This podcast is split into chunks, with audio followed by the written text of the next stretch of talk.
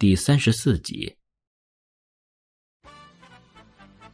关于伏特加，俄罗斯伏特加的标准酒精浓度为百分之四十。相传定出此标准的是创造出化学元素周期表的俄罗斯科学家门捷列夫。因此，直到现在还有款伏特加的瓶身上印着这位科学家的肖像。伏特加的制成经过多次蒸馏与过滤。呈现出其自源 voda，也就是水一般纯净的味道。俄国人是怎么喝伏特加的呢？通常会有伏特加为基本的酒，再搭配啤酒或可乐、汽水、果汁。桌上准备了许多三十毫升的 shot 杯，一整杯满满的伏特加与另一杯满满的啤酒为一组，先一口气喝下伏特加，再马上干了啤酒，让两种酒在身体中混合。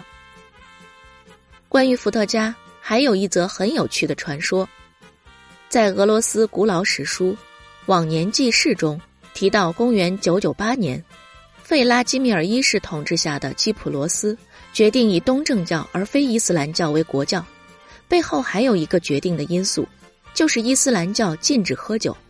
相传大公曾这么说：“饮酒是俄罗斯古老乐趣，失去了它可不成。”时间快转到现在，俄罗斯首任总统叶利钦常因醉酒而闹出笑话。某次出访时，俄国总统专机抵达目的地，停机坪上的官员和记者却怎么也等不到叶利钦总统现身飞机舱门口。原来他又喝醉了。类似的新闻在国际间一再传开，更加深了战斗民族好酒的形象。地道俄罗斯下酒菜。一九二六年，前苏联著名诗人马雅科夫斯基，为了哀悼长期酗酒导致抑郁症发作而自杀的同行叶赛宁，写下一首名为《致谢尔盖·叶赛宁》的挽诗：“痛饮伏特加而死，好过因乏味亡故。”尽管马雅可夫斯基对于叶赛宁之死感到惋惜。但是他仍旧本着相对来说嗜酒成性的俄国人本性，就算喝死了，也好过无所事事的赖活，清醒的善终。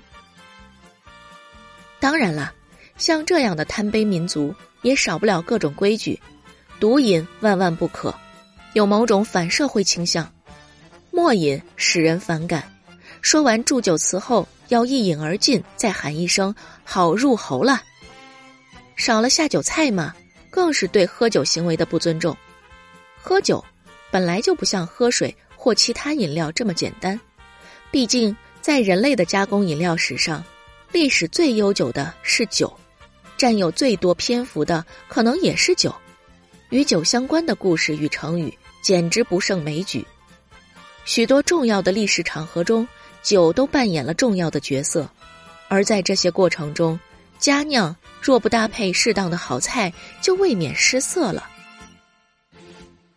重口味的俄罗斯下酒菜，像《水浒传》中大碗吃酒的好汉鲁智深，在酒楼请客，酒保先询问要多少酒，然后就为其铺下菜蔬果品按酒。按酒就是指下酒菜，用蔬果下酒，是利用食物本身的维生素 C。与大量的水分分解酒精后排出体内。无独有偶的是，在卡拉瓦乔的画作《年轻的酒神》中，摆在酒神戴欧尼修斯酒瓶旁的也是水果。但是要在天寒地冻的俄国端出新鲜蔬果下酒并不容易。不过自成一格的各种俄式下酒菜是多的不胜枚举。刚接触俄国饮食之际。不明就里的将各种俄国食物照单全收，心里还幻想多吃一口俄国菜，兴许就能多几分俄文能力。其中当然也包括这些理应搭配烈酒送入喉中，而不是当成零食一把一把大口咀嚼的下酒菜。我对于俄国食物含钠量之高瞠目结舌，不管是以公克来计价，与鹅肝、松露。并列三大珍馐的欧黄鱼子酱，或是一般市场中满坑满谷的香肠、酸黄瓜，名叫蜜环菌的蓝菇，以及常包在报纸里贩卖的腌渍飞鱼。用报纸包，是因为环保、轻便又吸油。